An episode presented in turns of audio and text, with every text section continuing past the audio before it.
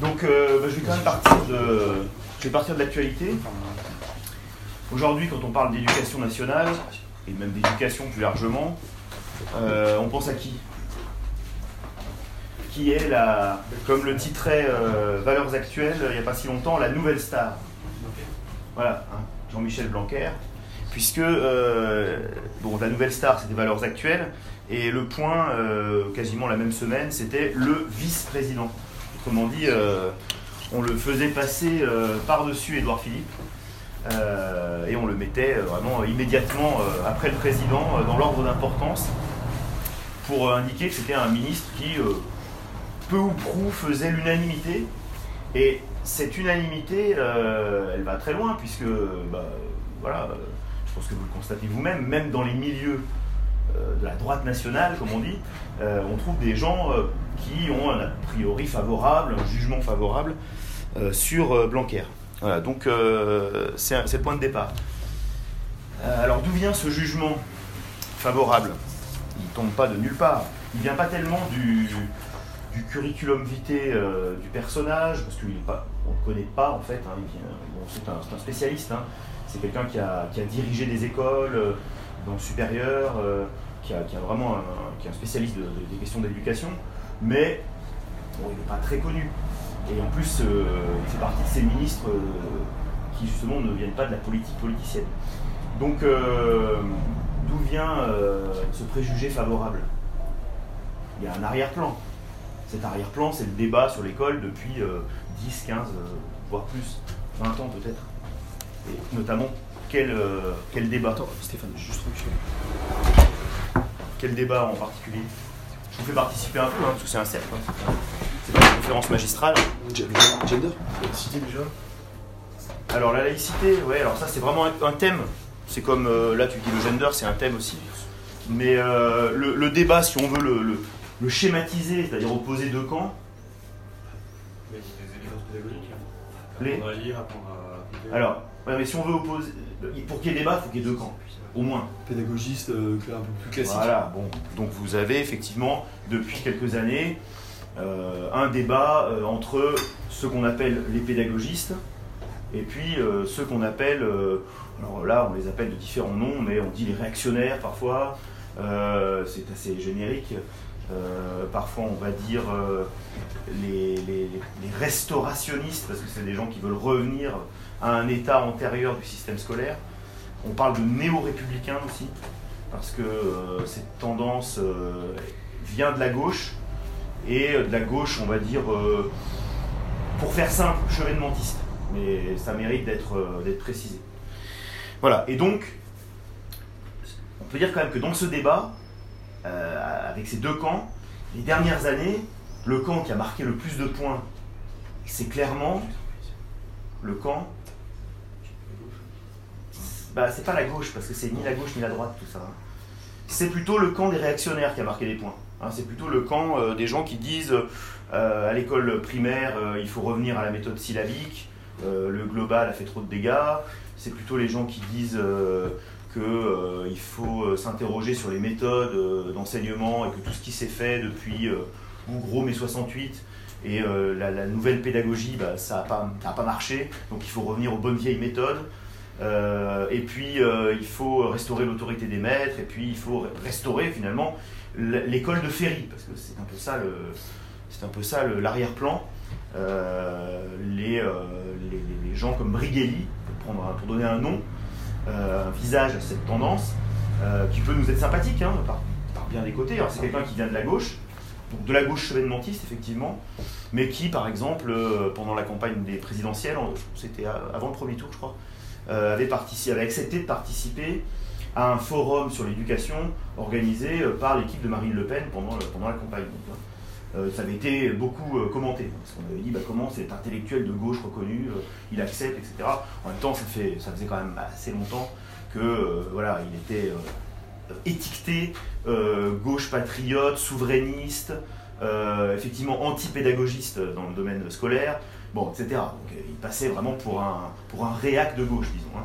Donc ça surprenait pas non plus tout le monde, mais voilà, c'était assez, assez notable. Donc euh, voilà, ces, ces gens-là, donc comme Brigali, euh, bah, ils ont imposé un peu leur, leur vision, ils ont imposé un peu leur critique du système.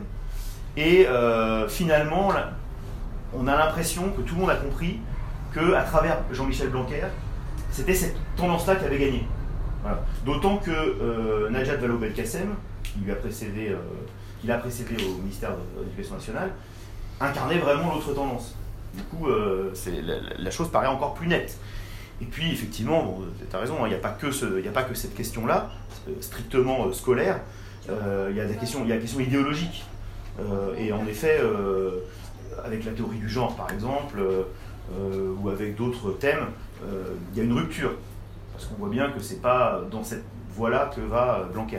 Il y avait aussi un point de fixation dans le débat, euh, si vous vous souvenez, qui était les langues anciennes, la culture classique, puisqu'on avait reproché beaucoup euh, à Najat Vallaud-Belkacem d'avoir euh, un petit peu mis de côté le latin, le grec, et euh, une des premières euh, mesures, une des premières décisions de Blanquer, ça a été de rétablir euh, la situation du latin et du grec au collège, au lycée, etc. Donc voilà, donc il y a- ça vient pas de nulle part. hein. Alors c'est un petit peu tôt pour voir si euh, effectivement euh, il va réellement réaliser un programme de restauration euh, dans un sens qui peut nous paraître favorable. Mais voilà, les intentions sont là, disons. Ouais, tu voulais.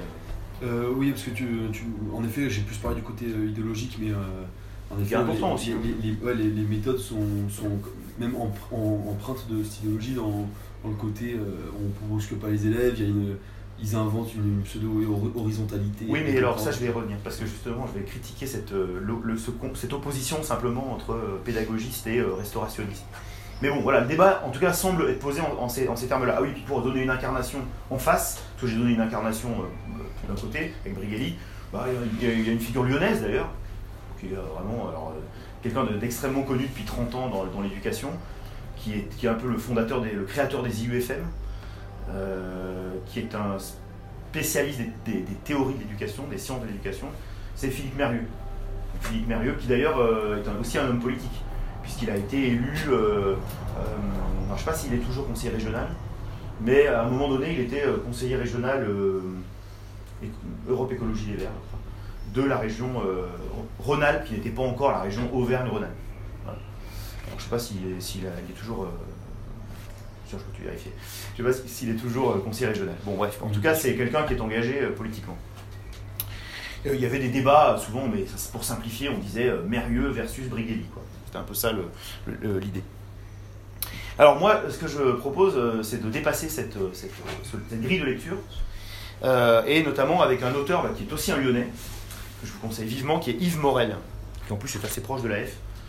Euh, là, vous l'avez, euh, ça c'est un livre qu'il a coécrit avec euh, Godefroy de Villefollet, En finir avec l'école républicaine, mais il avait écrit lui un livre plus dense, plus, long, dont le titre est un peu maladroit, moi j'aime pas trop le titre, La fatale perversion du système scolaire français, ça fait vraiment film d'horreur, c'est un peu, un peu excessif, mais en tout cas ce qu'il dit est, très intéressant. L'idée de Morel, c'est que le problème n'est pas tant nouvelle pédagogie, euh, ancienne pédagogie, Euh, le problème c'est un problème de structure et c'est un problème idéologique.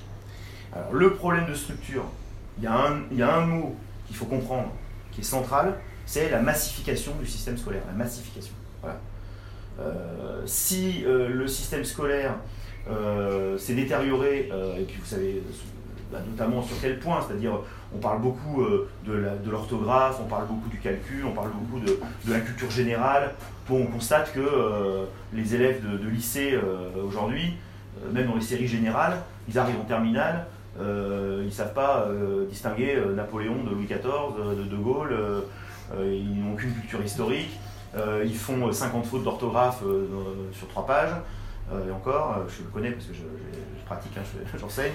Donc euh, voilà, euh, en maths, euh, bah, si on leur enlève une leur machine à calculer, ils ne savent plus rien faire. Voilà. Donc ça, euh, aux yeux de Morel, ça ne vient pas exclusivement des, de- nouvelles, de la nouvelle pédagogie. C'est vraiment une illusion de croire ça. hein. Euh, ça vient surtout de la massification. Qu'est-ce que la massification? On va essayer d'être simple, d'être clair. Avant les années 60, euh, et depuis le 19e siècle, euh, vous aviez en fait deux systèmes scolaires. Il y avait le système pour le peuple, euh, qui était l'école laïque gratuite obligatoire, dite la communale, hein, où on faisait le- les études primaires, et qui s'achevait par le fameux certificat d'études primaires, le certif. Si vous avez vu des films français anciens, etc., voilà, le certif, c'est ça, c'est l'objectif. hein. Euh, et éventuellement, après le certificat d'études, soit les gens euh, travaillaient, parce qu'on travaillait tôt, soit euh, ils faisaient des formes d'enseignement professionnels, euh, soit même, s'ils étaient plutôt, on va dire, littéraires ou matheux, ils pouvaient aller justement dans les écoles normales pour devenir eux-mêmes des instituteurs. Il y a tout un, pont d'éducation qui, qui fonctionnait comme ça, qui était l'éducation pour le peuple. Et puis il y avait le lycée d'État, qui, je vous rappelle, ne commençait pas euh, à la classe de seconde, hein, mais qui commençait à la classe de sixième. C'est-à-dire que quand on parlait de collège, euh, avant-guerre, disons, hein, euh, ça désignait les établissements catholiques, ça ne désignait pas les premières classes de l'enseignement secondaire dans le, public. hein. Dans le public, on parlait du lycée, à partir de la sixième, le lycée d'État. Et dans le lycée d'État, il y avait finalement une, très faible minorité de gens qui, allaient. C'était la bourgeoisie, les, en- les enfants de la bourgeoisie, qui allaient au lycée d'État. Et, ajoutons, les boursiers. Parce que le système, euh, euh, contrairement à la critique qui en a été faite et qui a conduit à la massification, le système permettait une certaine mobilité sociale. Que Mérieux, j'en parlais tout à l'heure, euh, il a fait un peu son, idéologie sur cette idée hein, de démocratisation de l'enseignement, etc. Un peu dans l'idée aussi des, théories du sociologue, du sociologue de la reproduction Bourdieu, voilà, hein, un peu dans l'esprit de Bourdieu. Donc, euh, mais ce qu'il faut savoir, alors euh, euh, Zemmour cite tout le temps cette étude. Il y a une étude qui a, qui a montré que vous aviez plus de, de- gens issus des couches populaires dans les grandes écoles, Polytechnique, Normal Sup, etc., les mines. Vous en aviez plus dans les au début des années 60 qu'aujourd'hui. En pourcentage. Donc finalement, ce système cloisonné avec deux, systèmes scolaires. Hein, Surtout que, oui, j'ajoute euh, pour le petit détail, que les grands lycées, les lycées prestigieux, Louis le Grand, Henri IV à Paris, etc., ils avaient même des classes de petits lycées, ils appelaient le petit lycée, c'est-à-dire des classes de primaire. Donc euh, on mettait déjà les fils de la bourgeoisie euh, au lycée avant la sixième. Hein. Et parfois, on faisait dans ces classes de petits lycées, on faisait parfois du latin et du grec avant la sixième. Faut vraiment avoir ça, avoir ça en tête. Donc euh, voilà, Donc, évidemment le lycée, le lycée d'État, il produisait une élite, qu'elle soit littéraire ou scientifique d'ailleurs. Voilà. Et le baccalauréat, bah, c'était pas 80% d'une classe d'âge qui, euh, qui obtenait le baccalauréat. Bon. Voilà, donc c'était ça le, système. Et qu'est-ce qu'on a fait dans les années 60 Eh ben, on a fait la massification. C'est qu'on a dit, bah, tout le monde va aller dans le même système. Il n'y aura plus qu'un seul système. Euh, et c'est ce qu'on a appelé le collège unique. Collège unique donc euh, avec donc le- le- le- les, CES, les collèges publics. hein. Euh, et euh, donc on a, on, a, on a fait exploser tout ça. Et, disons que tout- toute une classe d'âge maintenant va à peu près, à de rares exceptions près, faire ce qui avant était réservé à, l'élite sociale. hein. Et, aux, et aux boursiers méritants, et tout le monde va aller au baccalauréat. Ce qui fait que finalement, parfois, effectivement, c'est ce qu'on constate empiriquement, c'est que parfois, euh, sur des classes comme ça, dans, les lycées moyens, je ne dis pas dans les lycées hyper élitistes, hein, dans les lycées moyens, on va avoir euh, les deux tiers d'une classe qui manifestement est là dans des, séries générales de, lycées, ou même des séries technologiques de lycées euh, relativement encombrées, et qui en fait n'ont pas le niveau pour suivre un cursus exigeant, extrêmement théorique, qui n'est pas fait pour leur tournure d'esprit, etc. Donc ça, euh, c'est le, résultat effectivement de cette, euh, de cette massification. Donc, ce que dit euh, Yves Morel, c'est que le problème, il est essentiellement là. Il est essentiellement là. La nouvelle pédagogie, finalement, elle n'est pas si nouvelle que ça.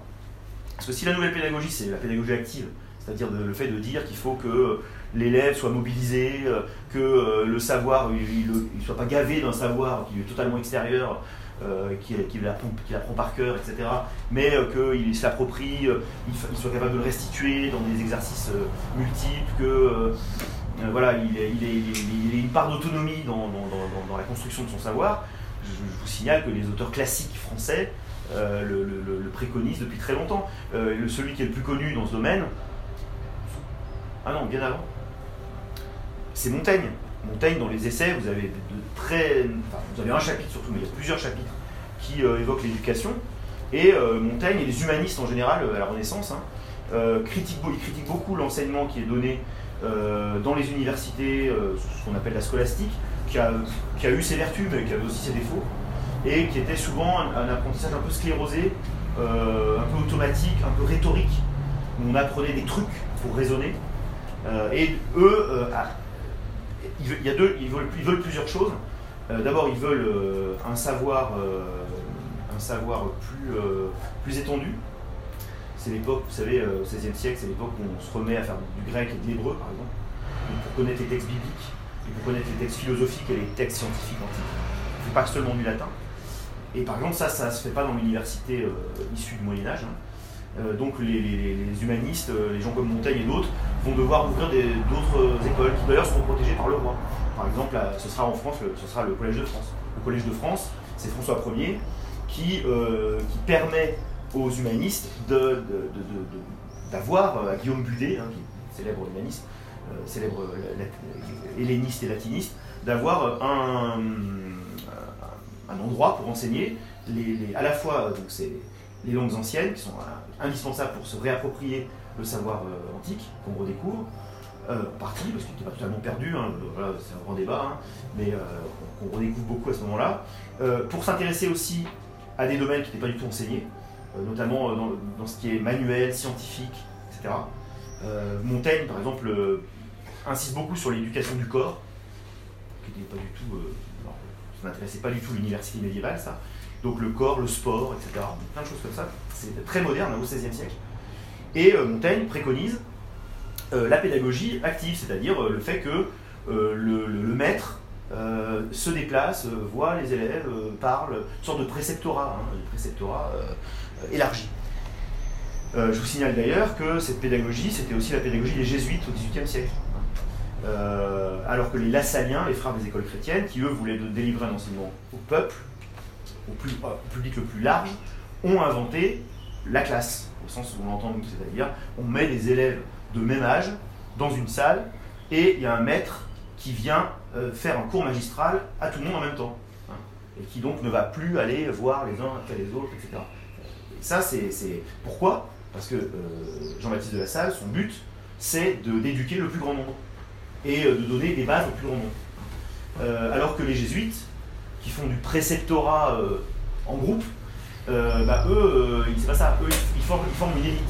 Donc je veux en venir à, ce que dit Morel, à mon avis à juste titre, c'est que c'est pas pour diaboliser, je diabolise pas le cours magistral, moi je fais souvent des cours magistraux, j'aime bien faire des cours magistraux, mais euh, ce que dit Morel, c'est que à côté des cours magistraux, faire de la pédagogie active dans, des classes peu nombreuses et avec des élèves euh, réceptifs et qui ont euh, un bon parcours scolaire, euh, des facilités scolaires, c'est très bon. C'est très bon pour eux, ils iront plus vite. Mais faire de la, nouvelle pédagogie, faire de la pédagogie active dans le lycée euh, massifié d'aujourd'hui, ou dans le collège massifié d'aujourd'hui, où vous avez euh, des gens euh, avec des niveaux totalement hétérogènes, des, gens qui ne, maîtrisent même pas, la langue, etc., bah, c'est la catastrophe. Personne, ne progresse en fait. Personne ne progresse. Ni les, plus mauvais, ni les meilleurs. Donc voilà, Alors bien sûr, il y a des choses, attention, hein, dans les, la nouvelle pédagogie, il y, a du, délire, il y a des trucs inutiles. euh, je, passe. En fait, je, vais un peu en sens inverse avec Morel, parce qu'il me semble que le préjugé contre la nouvelle pédagogie, ça, euh, il est bien partagé. hein. Tout, euh, tout le monde dit c'est de la merde, etc. Donc je pense que c'est le préjugé que vous aviez avant. Moi, je corrige un peu ça en, essayant de montrer ce que lui montre, et je pense qu'il a vraiment raison. Le problème, est- c'est secondaire, ça. Le seul point où c'est pas secondaire, c'est pour l'enseignement primaire. Parce que là, dans l'enseignement primaire, il y a vraiment une responsabilité de la nouvelle pédagogie, le côté ludique, euh, le fait qu'on fasse faire euh, 36 choses différentes. euh, et là, les savoirs fondamentaux, ils passent à l'as. Alors que c'est à l'école primaire qu'on devrait, cette fameuse trilogie, euh, apprendre à lire, écrire, compter et le faire vraiment sérieusement. Donc là, il y a vraiment. euh, et puis, bien sûr, la méthode globale, dont on a vu euh, qu'elle était un échec. Expliciter la méthode globale? La méthode globale, c'est qu'on on fait, apprendre euh, la lecture l'écriture à partir des mots et non pas à partir du BABA, à partir des lettres. Et ça, on sait très bien que ça a généré euh, une, multiplication par 4 ou 5 des, problèmes de dyslexie. euh, voilà. C'est- vraiment une certitude. D'ailleurs, il n'y a plus grand monde pour défendre la méthode globale. Il y a les gens qui veulent revenir au syllabique pur, qui s'est perpétué d'ailleurs, dans, par exemple dans le hors-contrat, les écoles tradies, etc. Ils ont toujours gardé le syllabique. hein. Mais euh, maintenant, dans l'école, euh, en général, on réintroduit du syllabique. Ce qui se fait maintenant, c'est des méthodes mixtes en fait. hein. Un peu, un global, un peu syllabique. Syllabique parce qu'on voit bien que c'est quand même indispensable, et global parce qu'il y a quand même cette idée qu'on peut, euh, peut-être le mot, peut- on peut se représenter le mot euh, avant de le décomposer aussi, enfin faire un peu les deux. C'est ce qui se fait en réalité maintenant. La global pure, ça, ça ne se fait plus, et c'est contesté, c'est vraiment contesté presque par tout le monde. Donc là, il y y a vraiment une victoire euh, des réacs, entre guillemets, sur ce terrain-là, et je pense que pour le- le- les savoirs fondamentaux et le fait de, dire qu'il faut éliminer les expérimentations inutiles pour euh, se concentrer sur les savoirs fondamentaux, ça c'est ce qui a le vent en poupe, et c'est quand même ce que Blanquer semble vouloir faire. D'ailleurs, même dans la réforme du lycée qui est en cours aujourd'hui, on voit bien qu'avec le tronc commun, là, euh, on met le paquet euh, sur le français, les maths, euh, l'histoire, euh, la philo en terminale, et euh, le reste, c'est un peu à la carte. Mais il faut que là, dans le tronc commun, ce soit euh, solide. L'histoire, c'est. euh, je crois que l'histoire l'histoire est dans le tronc commun en première. C'est dans le tronc commun en première. Futur prof d'histoire. Ouais, bah, c'est heureux parce que je sais que dans certaines matières, je crois en physique par exemple, ils sont pas dans le tronc commun et ils s'inquiètent euh, beaucoup. Enfin bon, voilà. Donc euh, voilà, donc là il y y a- il y a moyen de, hum, de critiquer un peu ce débat qui n'est pas aussi simple qu'on pouvait le penser. Alors deuxième idée que Morel défend, à mon avis là c'est très intéressant pour nous, il dit mais la massification c'est pas c'est pas le système républicain, le système scolaire républicain qui a déraillé. Non, c'est le système républicain qui a enfin, même si ça a été un, échec, une catastrophe, qui a enfin été fidèle à son idéologie égalitariste. Parce que lui, il reprend les, les textes des grandes figures euh, politiques républicaines du 19e siècle sur l'école, et que disent tous ces gens? Ils disent il faut que tout le monde réussisse, tout le monde euh, soit au lycée, etc. Sauf qu'ils ne le font pas. Et le- les gens des années euh, 50, 60, 70, eh ben, eux, ils le font. Voilà, ils le font. Et c'est un désastre. Ce qui, tendrait quand même à prouver que l'idéologie justement égalitaire ne fonctionne pas. Et qu'il vaut mieux avoir un système en partie cloisonné euh, qui permette assez tôt d'avoir un parcours diversifié. On y reviendra après. Comme ça existe ailleurs. Alors j'aime pas trop non plus ça, c'est un truc qu'on essaie de, de- limiter. Vous savez, euh, alors que font les Allemands? Que font les Anglais? Bon, euh, bon, là, pour le coup, c'est vrai, on peut dire, les Allemands, eh ben, ils ont un système plus euh, cloisonné, avec des filières professionnelles, des filières technologiques qui commencent plus tôt, qui commencent dans ce que nous on appelle le collège, hein, mais avec des passerelles. C'est-à-dire qu'à tout moment, un élève peut être réorienté sur. euh, alors, il y a le- la, filière classique, hein, euh, il y a la filière technologique et la filière professionnelle. Ça commence beaucoup plus tôt qu'en France. Euh, c'est beaucoup plus la- l'aspect technologique et professionnel est, est plus valorisé qu'il ne l'est chez nous, où c'est souvent considéré comme une voie de garage. Et il y a une, capacité à organiser des passerelles entre ces trois filières Pourquoi est-ce qu'on a dévalorisé justement le mouvement de réorganisation Mais parce que, parce que en fait, je pense que ce qui s'est passé, c'est que en France, euh, le prestige, il était du côté euh, de, du lycée, du lycée d'État euh, élitiste et parce qu'en France, on a une tradition du, de, voilà, de, de la culture, de, de- de la littérature, des sciences, au sens où on veut, on voudrait que tout le monde soit, soit un savant, un lettré, euh, voilà. C'est un peu une, c'est un peu. un- alors, il y a l'égalitarisme, et je pense qu'outre l'égalitarisme, il y a un peu un trait culturel aussi. Et le lycée d'État, en plus, qu'est-ce que c'est que le lycée d'État? Euh, C'est le décalque euh, du, des lycées royaux, enfin, des collèges royaux, on disait pas lycée avant la Révolution, mais des collèges royaux, qui étaient en fait les anciens collèges jésuites qui avaient été nationalisés par Louis XV quand il a expulsé les jésuites au milieu- au milieu du XVIIIe. Donc euh, voilà. Et donc en fait, ces collèges, ces collèges jésuites, où euh, vraiment, alors, on, avait une culture classique euh, ex- extrêmement belle et forte, et, etc., c'était la référence. Et donc on a voulu que tout le monde fasse ça. Évidemment, c'est une, erreur, quoi. Et donc, euh, bah, cette erreur, maintenant, on essaie, parce que ça c'est pas nouveau hein, de dire il faut revaloriser le secteur professionnel, il faut renouveler, revaloriser les études technologiques, etc. Pas nouveau, tout le monde le dit, mais c'est difficile. Alors après, il ne faut pas non plus se cacher euh, une vérité. Il y a l'évolution aussi du marché du travail. C'est-à-dire que euh, à l'époque du système euh, que je décrivais tout à l'heure, hyper cloisonné, les gens qui, faisaient, qui avaient leur certificat d'études, ils trouvaient du travail. Les gens qui faisaient deux ans après le certificat d'études une école professionnelle dans un secteur très précis, très déterminé, etc., ils avaient du travail tout de suite. La situation n'est plus la même. Le- le- le secteur, euh, euh, par exemple industriel, eh ben, il, a, il a quand même énormément régressé. Donc ça, c'est aussi un problème. C'est pas facile. Enfin, on peut toujours dire plus de professionnels, plus de professionnels. Euh, il faut aussi que le marché du travail, euh, donc ça veut dire peut-être protéger les emplois. Et là, on part sur des thématiques, euh, pro- protéger notre industrie. euh, et là, on repart sur d'autres, on repart sur, on repart sur d'autres sujets. De, Voilà. de mettre des sous pour la formation. Mais il faut qu'il y ait un débouché. Il faut qu'il y ait un débouché, il ne faut pas qu'on qu'on achète tout en Chine. quoi. C'est ça le problème. Ouais. Certificat d'études, c'était à 11-12 ans qu'on passait, Ouais, c'est CM2, la- CM2, 6e. C'est ça. Et donc les, les jeunes, ils travaillaient euh, dès 11-12 ans, ils, pouvaient, enfin, ils, ils avaient quand même pas une formation. Ah bah, bah, Il y avait des formes d'enseignement professionnel, euh, mais C'était en Très, très apprenti. d'a- d'a- d'apprentissage. Voilà. Ouais, D'apprentissage. Et puis, euh, C'est faut le pas, faut oublier que la France, euh, la France est rurale quand même, hein, en grande partie. Donc euh, il y avait aussi euh, le- le- les petits paysans qui allaient, ils allaient à l'école, mais après ils allaient même avant, même à l'avant même de quitter l'école, ils, travaillaient au champ déjà. hein. Donc, euh, Ce que vous dites sur les, le manque de débouchés, enfin, il y a quand même beaucoup de problèmes aujourd'hui de, de manque, par exemple, de plombiers ou même EDF, ils manquent Ouais, de manutentionnaires. hein.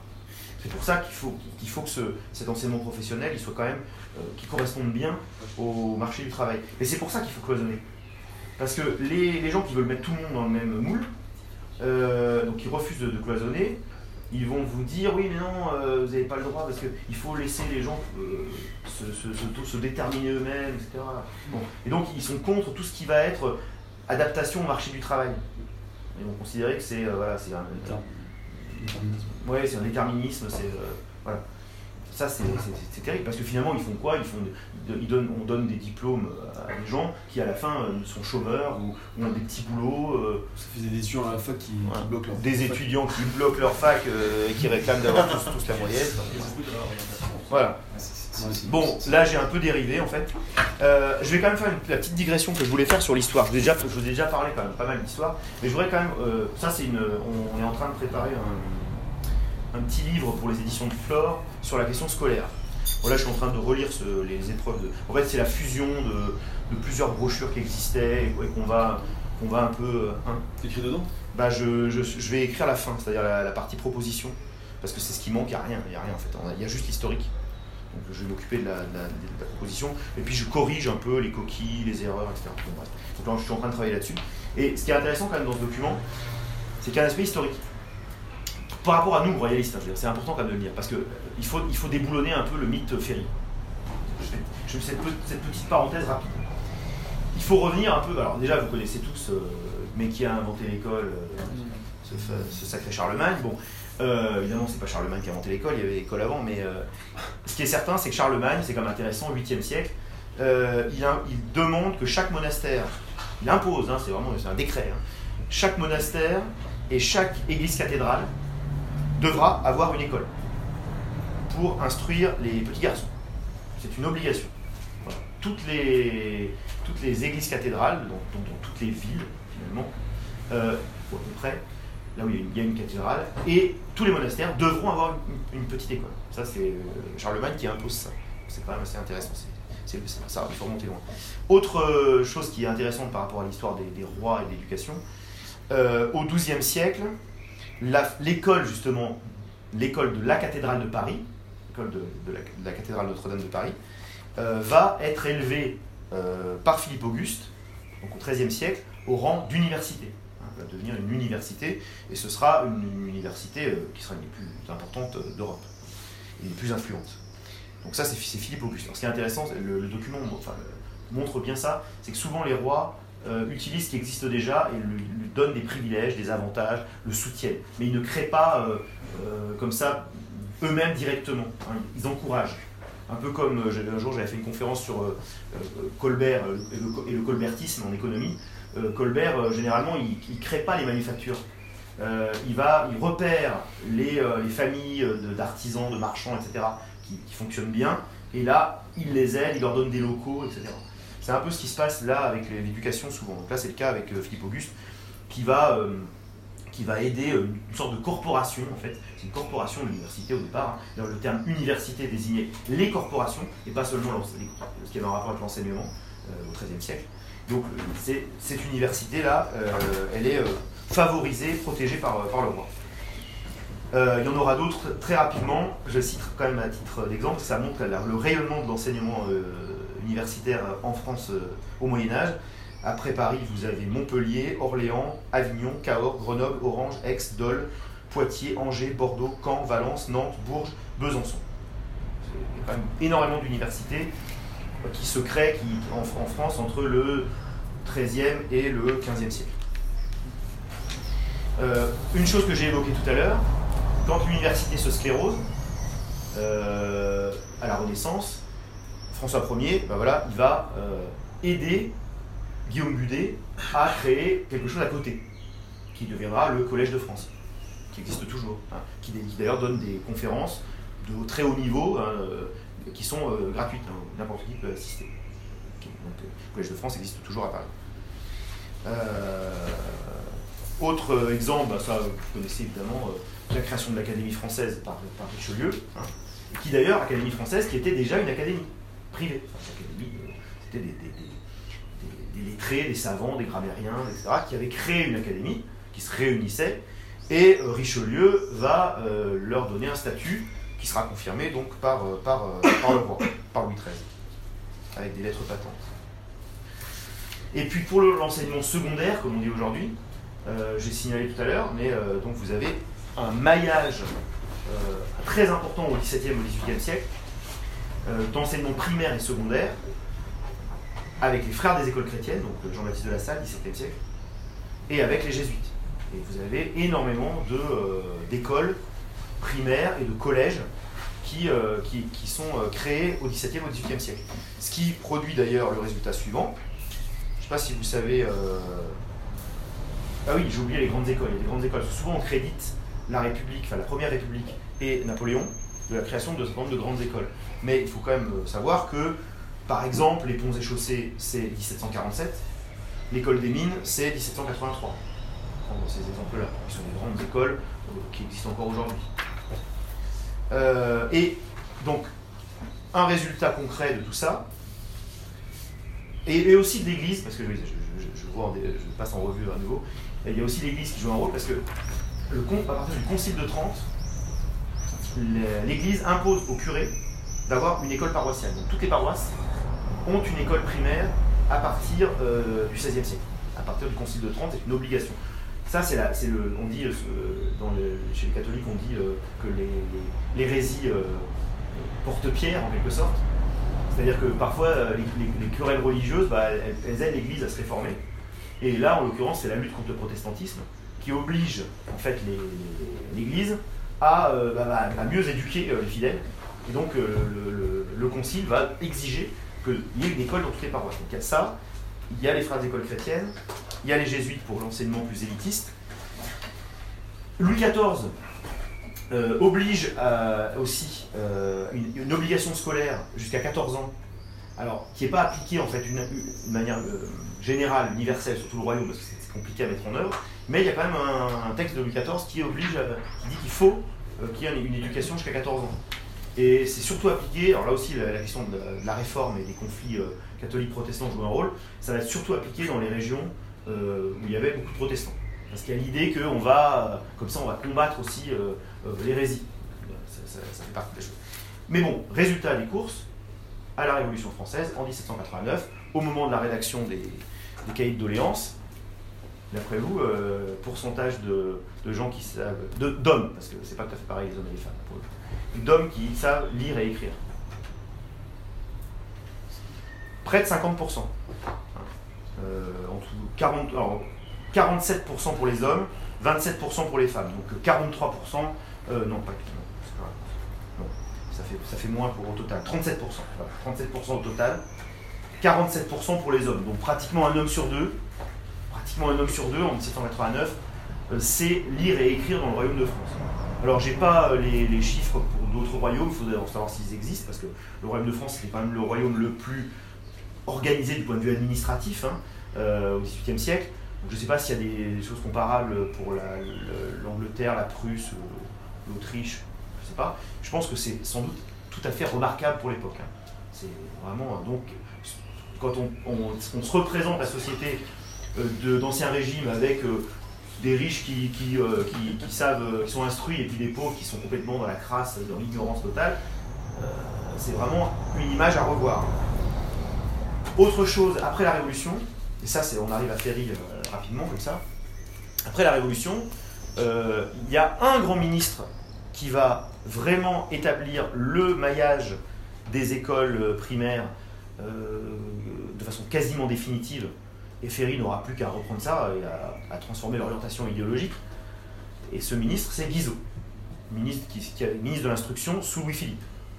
Donc, le crédit qu'on fait à Ferry d'avoir créé cette formidable école euh, des hussards, de la République, etc., il faut savoir qu'en fait, il n'a quasiment rien créé, Ferry. Il a repris un maillage, un réseau d'écoles primaires qui avait été établi euh, dans les années 1830, entre 1830 et 1848, euh, sous la monarchie de Juillet, et notamment par, euh, par le ministre Guizot. Donc ça, c'est vraiment euh, un point qu'il faut, faut bien connaître. Et ça, c'est unanimement reconnu. Hein. C'est pas, euh, euh, pas la théorie complotiste euh, du, du- hein. Dans tous les ouvrages sérieux, de, apolitiques, hein, on, on met, on met en avant Guizot. Et un autre ministre ensuite, qui est un ministre de Napoléon III, sous le Second Empire, qui lui va faire l'équivalent pour les filles, c'est Victor Duruy. D'ailleurs, vous vous avez souvent des, rues Victor Duruy, des écoles Victor Duruy, etc. Victor Duruy, c'est un ministre d'Émile Olivier, euh, le, dernier, euh, le dernier euh, Premier ministre, bon, on va dire président du Conseil, de Napoléon III. L'Empire libéral, c'est parce qu'en fait, Émile Olivier est plutôt un opposant, mais qui, est appelé pour former le gouvernement. Et son ministre de l'instruction, c'est Victor Duruy, qui va étendre aux filles le, le réseau de l'école primaire. Bien sûr, il y avait déjà des écoles de filles, hein, mais il va les étendre au même niveau à peu près que les écoles de garçons. Du coup, Ferry, lui, il va récupérer ce, réseau-là et il va euh, en faire un peu une arme de conquête euh, pour, euh, bah, pour faire des petits républicains, parce que c'est quand même ça aussi le projet. Donc ça, c'est intéressant. La République, vous savez, la République de 1870-71, euh, quand elle s'établit, c'est une majorité de monarchistes, c'est la République des ducs, c'est conçu comme un gouvernement provisoire en attente de la restauration du comte de Chambord. C'est ça l'optique. Donc euh, voilà. Et en revanche, vers 1885, donc au moment où Ferry devient ministre de l'Éducation, c'est ce qu'on appelle la République des Jules, on passe de la République des Ducs à la République des Jules, et là, la République devient majoritairement républicaine, et elle n'est plus du tout un régime transitoire, elle devient un régime qui n'a pas vocation à, se transformer en autre chose.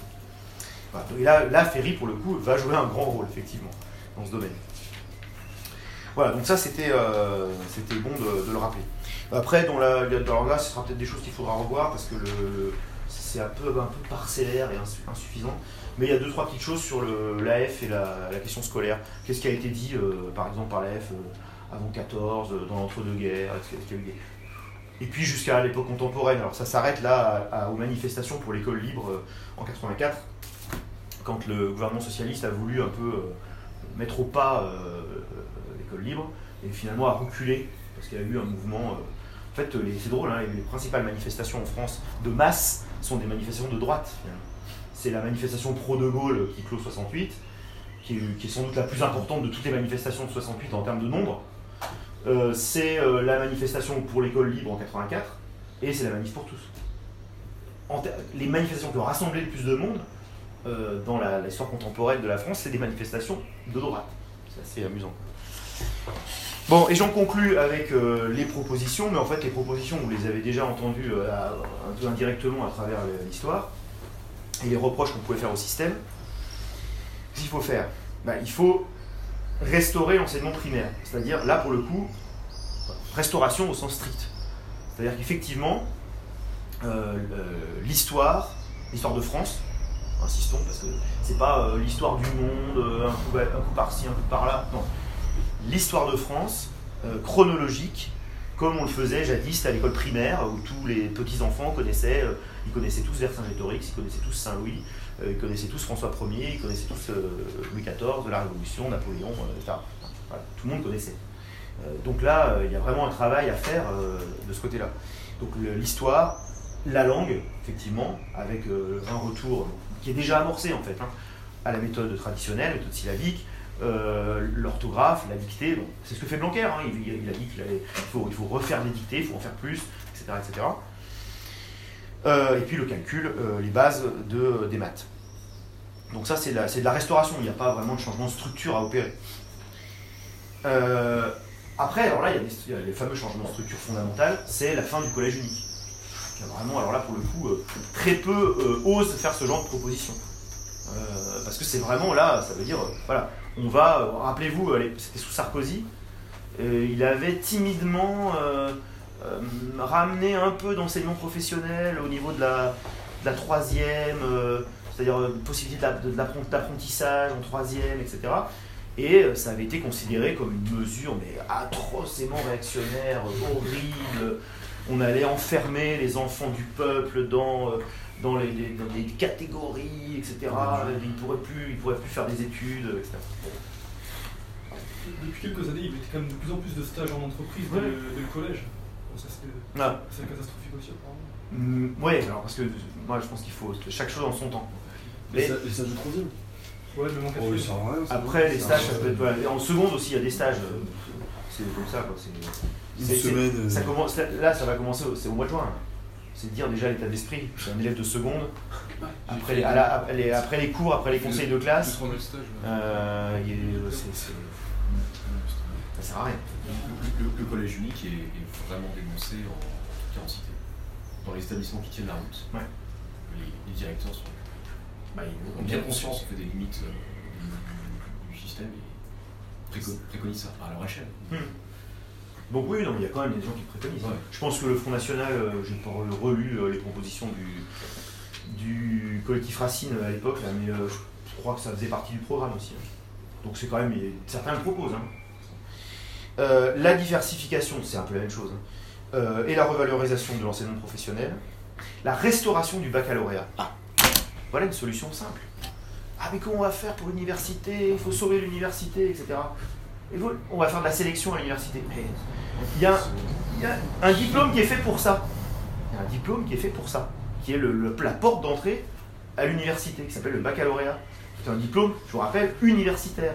C'est pour cette raison, moi je vais être président adjoint là, du jury pour le bac euh, pour, euh, à la Cité internationale, là, sur les épreuves du bac. Le- mon, mon président, on est, on est donc on a toujours deux pour les présidences de jury, mon président c'est un universitaire. C'est un prof de, de sciences politiques à Lyon 2.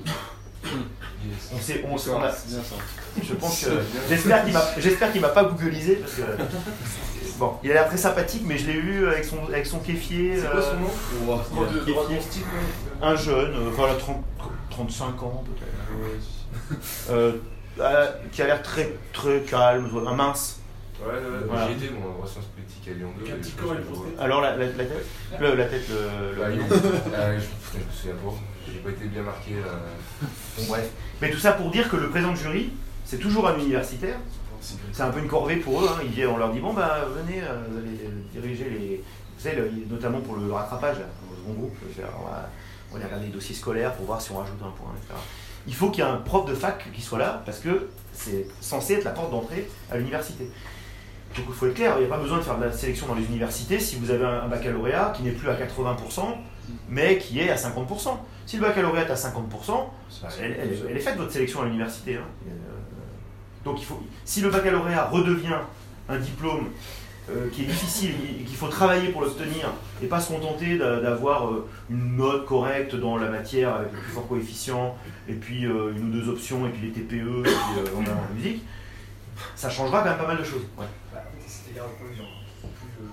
que la sélection interviendra même avant les résultats du baccalauréat. C'est-à-dire que c'est même pas déterminant d'avoir un bon baccalauréat puisqu'on est déjà pris ou non à l'université sur la base du dossier que le baccalauréat sert à rien. Oui, mais, c'est même mais- pas une variable. mais c'est un- mais c'est aussi parce que c'est une conséquence.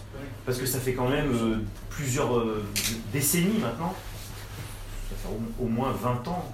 Voilà, maintenant ça fait au moins 20 ans, peut-être un peu plus même, que le bac est obtenu par la quasi-totalité des candidats. Donc, à quoi, à quoi sert-il?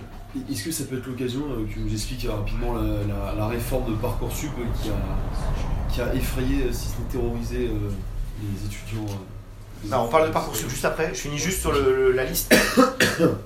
Euh, dégraissage, parce que vous vous rappelez la formule de, du ministre euh, qui a été beaucoup contesté d'ailleurs, euh, Claude Allègre. Il faut dégraisser le mammouth. Le mammouth, c'est le ministère de l'Éducation nationale. Euh, je pense qu'il faut dégraisser le mammouth, mais il faut le dégraisser euh, prudemment et progressivement. Euh, déjà, il faut le dégraisser idéologiquement. Ça, c'est pas facile. Ça. On a du temps peut-être, mais c'est un pre- premier point, parce que c'est sûr que là, il y a, du boulot. hein, pour réorienter un peu les, idées, etc. Donc il y a, cet aspect-là. Quoique, quoique, les choses se font d'elles-mêmes aussi. hein, parce qu'il ne faut pas toujours pessimiste non plus. Le... Aujourd'hui, les, les profs jeunes sont beaucoup moins politisés que les profs plus âgés. Euh, moi, je vois là, euh, maintenant, euh, mes collègues qui sont plus jeunes que moi, soit ils, sont dépolitisés totalement, soit ils sont plutôt de droite. Alors que ceux qui sont plus âgés que moi, ils sont tous gauchistes, tous 68 arts, etc. Voilà. Donc, il y a, euh, bon, de ce côté-là, euh, il y aura sans doute une impulsion à mener, mais quelque part, ça se fait un peu tout seul. hein. Ils ont perdu la bataille des idées. Voilà, ça se fait un peu tout seul. Donc euh, voilà, mais bon, c'est quand même ça, ce sera à faire. Et puis surtout, ce qu'il faut faire, c'est l'autre point que Morel euh, développe beaucoup, c'est qu'effectivement, il faut favoriser les libertés scolaires. Donc il faut, il faut favoriser l'enseignement euh, vraiment libre et non pas lui mettre des bâtons dans les roues systématiquement comme c'est le cas aujourd'hui, pour petit à petit permettre de rééquilibrer, c'est-à-dire que l'éducation nationale, de concentrer finalement les budgets là où c'est vraiment nécessaire et ne pas forcément assumer tout. C'est un peu la philosophie générale d'ailleurs qu'il faudrait prendre pour le, pour l'État, les services publics en général. C'est-à-dire que l'État, il n'a pas vocation à tout faire. Nous, on est pour le régalien, on est, on est, on est pour que l'État, il assume réellement et efficacement ses missions régaliennes, euh, mais on n'est pas pour qu'il fasse tout systématiquement. Donc, qui est de l'initiative privée, qui est du, des écoles privées euh, hors contrat, etc., qui, qui soient, si évidemment, qui appliquent les programmes, hein, qui appliquent les programmes, c'est pas n'importe quoi, mais euh, voilà, qui, euh, qui ont une autonomie, qui ont un caractère propre, comme on dit, euh, ça, c'est souhaitable. Donc nous, on est pour la décentralisation, etc. Donc il faut insister là-dessus. Oui, alors il y avait une question, je ne sais pas si c'est, je pense à quelque chose, je suis sûr que ça va être ça. Vas-y. Ouais. Non, liberté scolaire, là, c'est vraiment par rapport à l'enseignement privé. Le fait que l'enseignement privé ne soit pas regardé de haut et, de, et, euh, et- et limité le plus possible, ce qui est la philosophie qui court jusqu'à maintenant, hein, mais on lui, on lui donne plus de liberté. Alors après, je- normalement, il y a une objection qui doit venir, hein, mais elle vient pas. C'est. Non, mais parce qu'on parle de hors contrat aujourd'hui. Qu'est-ce quel est le problème Leur contrat est contrat payant. Oui, mais qu'est-ce qui se profile Alors, contrat ici. Eh oui, le hors contrat islamique. Parce que euh, faut quand même avoir ça en tête. Donc je pense qu'on marche sur des œufs un peu là-dessus. hein. Surtout pour les tradis. Alors voilà, bon, en même temps, Le Islamique, il Non mais non, donc, euh, mais bon, ça, ça c'est facilement soluble, euh, parce qu'il suffit de mettre des barrières idéologiques très nettes. Quoi. D'ailleurs, il y a pas- il y a pas, euh, tout ce qui est euh, salafiste de près ou de loin, ça, n'a pas droit- ça ne devrait pas avoir droit de citer. Donc il n'y a, aucune raison qu'il y ait des écoles de ce type. C'est clair et net. Donc. Et puis, et puis effectivement, les catholiques, clairement aujourd'hui, y, il y a très peu de catholiques pratiquants, mais il y a un grand réseau, en revanche, d'influence, a un grand réseau d'écoles, etc. Donc euh, même si le catholicisme a beaucoup, beaucoup régressé, au niveau scolaire, ça reste un pôle très fort. Donc voilà, donc du coup, quand on favorise le privé, on et qu'on met des barrières idéologiques pour éviter euh, effectivement que ça profite à n'importe qui, euh, on, peut, euh, on peut se dire qu'on favorise aussi euh, l'Église ou, les, ou, les, ou, le hors, ou le hors-contrat tradit, etc. Donc je pense que c'est- c'est plutôt souhaitable euh, de, de, de leur, faciliter les choses. Ouais. Aussi pour le, le privé catholique, je sais que ben, beaucoup de musulmans mettent leurs enfants dans le privé catholique. Exactement, no- notamment les, les, bah, les- c'est c'est même un marqueur d'intégration euh, en général. D'ailleurs, ça- c'est c'est vrai, même dans- c'est même vrai dans certains pays musulmans. d'ailleurs. C'est réconcilié. Ah bah, mais même en Afrique. hein. L'école des En Afrique, vous avez des, pays qui sont très majoritairement musulmans, où vous avez un réseau d'écoles catholiques incroyable. Et les, et les élites vont dans les écoles catholiques.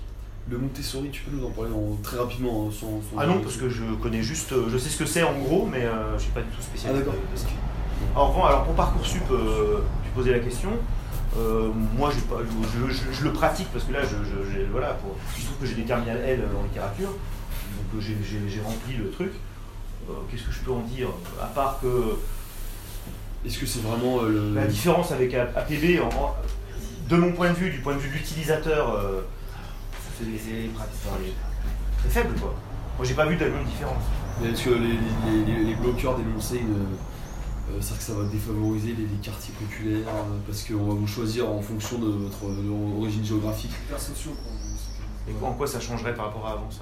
Ouais. Par rapport à la bourse et tout. Parce que de toute façon, la fac avant, elle était déterminée par rapport au TP. Moi, je pense que, enfin, APB, il me semble que c'est un. euh, Parcoursup, pardon. Parcoursup, c'est c'est un APB euh, un peu moins foireux, quoi, euh, techniquement, et euh, voilà. C'est-à-dire qu'il fon- qu'il fonctionne un peu mieux.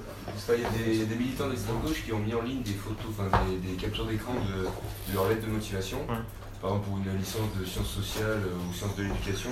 Et il marquait euh, ça nous permettra de nous réunir pour euh, la révolution prolétarienne. Et euh, il y avait en dessous, euh, enfin, il y avait la proposition, euh, j'accepte, Enfin, en gros ça montre que les mecs ne, ne lisent même pas, c'est aléatoire comme c'est aléatoire comme ce qu'il y avait avant la APB. Ouais. La même chose. Je pense que ce qui compte, effectivement, c'est le, c'est le niveau, c'est les.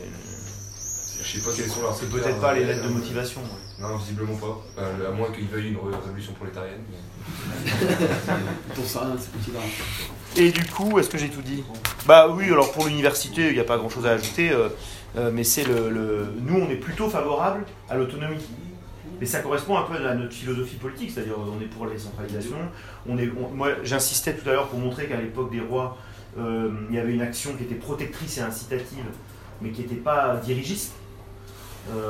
Donc on- voilà. Après, tout ça, c'est très théorique, parce que d'abord, on est très très loin d'être aux affaires. Et puis, euh, les, groupes dont on parle, les structures dont on parle, euh, ben, on ne les maîtrise pas. Euh, on sait bien de dire qu'on veut l'autonomie des universités, mais aujourd'hui, les universités, à de rares exceptions près, ne, seraient pas favorables hein, sur le fond. hein, c'est un peu malheureux. Comment aider à avoir une meilleure orientation? On parle d'enfants, on parle d'ados, on parle de jeunes adultes. Moi je vois dans mon milieu, ils ont fait un lycée par défaut, une université par défaut, un diplôme par défaut. Au bout de quelques années dans la vie active, ils veulent retrouver, enfin ils veulent pas retrouver, ils veulent, ils veulent faire en fait ce qu'ils aiment profondément. Mais on leur a inculqué que le professionnel c'est un truc de débile, Bah, machin c'est un Comment aider à avoir une meilleure orientation? Non par une sélection intellectuelle, mais par une sélection de personnalité. Faire simplement ce qu'on a envie de faire. Qu'est-ce qu'on aime? C'est- ce pourquoi on est fait. C'est peut-être parce que justement, on envoie dans le professionnel ou technologique Ouais. après la seconde en fait, et sur des critères euh, souvent euh, de, purement de notation, euh, c'est-à-dire euh, dire ah bah, il veut aller en S, mais non, il pourra jamais marchera de pas. plus en plus, ils font des plus 5, bacs plus Et 6, donc, bah, années. dire non, STMG. Voilà. Euh, donc voilà, et, c'est- vrai que c'est pas, on dit, on dit pas, ah oui, euh, il aime la gestion, hein, non, bien sûr que quand on dit ah, STMG, c'est pas, ah je crois que j'ai repéré qu'il aime bien la gestion, etc. Non, non, c'est euh, non, euh, C'est STMG. Ah, mais comment aider Comment aider à cette meilleure orientation Bah, c'est ça, Du coup, ils font un lycée par défaut. c'est sans doute. C'est pas. imposé des faut pas les- ce qu'ils ont envie de faire. de- Il faut les, il faut les mettre très rapidement ça, il faudrait, il faudrait qu'il y ait des, qu'il y ait- très rapidement, plutôt, plutôt, il faudrait qu'il y ait une forme de- de- de- d'expérimentation pour, euh, pour, euh, voilà, pour, pour susciter des vocations. Oui. dans la formation des Après, moi je me souviens que quand, quand j'étais élève, il y avait l'EMT qui avait été créé, éducation manuelle et technique, je crois que c'était ça. Euh, c'était pas très vendeur, hein. Tel que c'était fait. Je pense que les, les vocations manuelles, euh, elles n'étaient pas trop encouragées. hein. Ça, ne ça donnait pas envie, hein, tel que c'était fait. Alors après, il faut peut-être que ces choses-là soient faites peut-être par les professionnels, justement, plutôt. Euh, qu'il y ait un- une ouverture plus grande sur l'extérieur. Est-ce que dans la formation des professeurs, on inculque aux professeurs, euh, comment dire, euh, pas inculquer, mais euh, une forme d'idéologie comme quoi, en fait, euh, d'abord en général, ensuite le professionnel Est-ce qu'on inculque ça dans Non, mais je crois que ça, ça dépend des que les disciplines. professeurs aussi aident, aident leurs élèves à, à s'orienter Tout simplement, ils peuvent le conseiller une fois de temps en temps. Mais personne n'est formé pour, pour l'orientation. Non Nous, on est formés, alors maintenant c'est de moins en moins vrai parce que je suis assuré que les concours, euh, moi j'ai appris, on m'a dit, les gens que euh, des stagiaires que j'ai eu par exemple, euh, comme des profs stagiaires que j'ai que que pilotés, m'ont expliqué comment avaient évolué les concours. Il faut voir les concours, comme ils ont réduit. Donc, moi, au moins avant, on pouvait dire que dans, les, dans la discipline qui était la leur, les profs étaient compétents.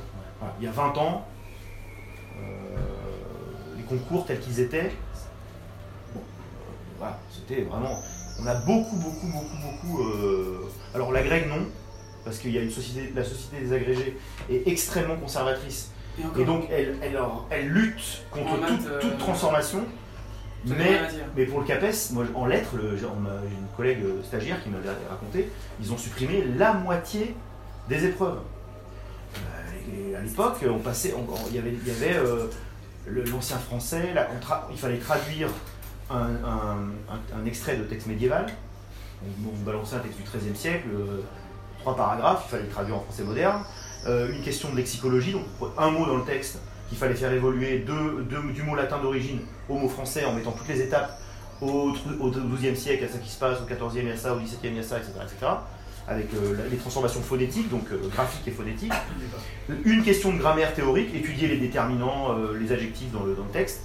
Euh, du coup, avec une perspective à la fois, comme on dit, synchronique, c'est-à-dire dans, dans le système de la langue au moment où elle est, et diachronique, c'est-à-dire comment ça, en quoi ça annonce des évolutions euh, sur euh, le rôle de telle ou telle catégorie de mots. Donc il y avait ça.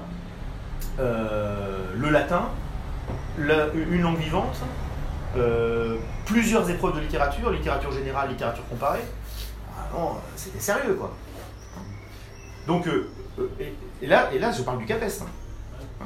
Donc la grègue encore plus. Et là, le CAPES, ils ont supprimé la moitié des épreuves. C'est quand même assez énorme. hein. Par exemple, il n'y a plus, je crois que c'est, il n'y a plus latin et une langue vivante, c'est l'un ou l'autre. Euh, le- il n'y a plus une épreuve de grammaire historique, ancien français, etc., et une épreuve de grammaire moderne. Il y a une épreuve qui fait les deux, avec un tout petit texte, euh, etc. Et c'est, donc, il y a un problème quand même.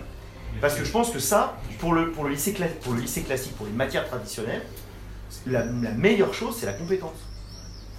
Plus que le- la pédagogie ou je sais pas quoi. Le, le prof qui est compétent et qui aime sa discipline, normalement, euh, ça se passe bien. Mais les fameux conseillers d'orientation là, dans les écoles, Hum. ils n'ont pas une véritable formation euh, pour orienter. Il y en a pas. Non, ils ont Ils orientent depuis. Alors nous, nous dans, dans le privé sous contrat, on en a pas.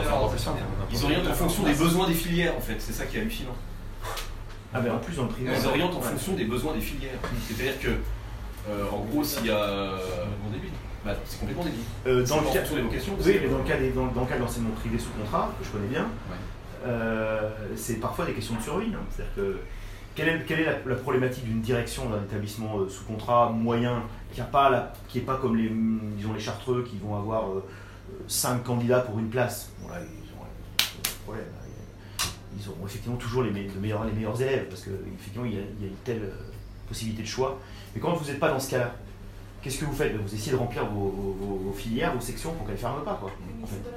Ah, on n'a plus de L, euh, qu'est-ce qu'on fait? Ah bah on va débrouiller, ah bah lui, euh, ah vous voulez, euh, vous aimez, vous aimez bien la musique? Ah oui c'est très bien. Eh, alors L, L, très bien, la musique, tout ça, etc. Euh, voilà. Ah c'est bon, on en a, on en a 18, oh c'est bon, le, le rectorat ne fermera pas la, la classe. Voilà. Donc ça c'est des, c'est des- effectivement, il y a des problématiques comme ça aussi. Bon, si vous avez des questions euh, encore, vous pouvez demander à, à Stéphane. Juste une dernière chose, euh, demain il y a une manifestation euh, d'extrême gauche, de, ils veulent combattre le fascisme. C'est- c'est- hein Tu m'incarnes Ouais, exactement, elle est sur un mal 6, genre. euh, et- ouais, T'es pas assez vieux donc euh, t'as pas, t'as pas toutes les. ouais, j'ai pas encore 50 T'as pas toutes les cases. J'ai un avantage par rapport à toi, mais Moi je les ai, je les ai pas, je l'ai pas non plus. C'est quelle heure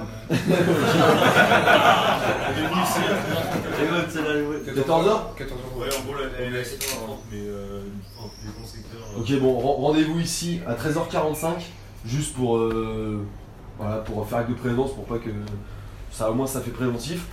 Euh, si vous pouvez être là ouais, à 13h45, euh, ça va pas durer longtemps, c'est juste au cas où, pour pas qu'on se fasse euh, encore taguer ou C'est juste pour ça, euh, vous inquiétez pas. Merci beaucoup Stéphane.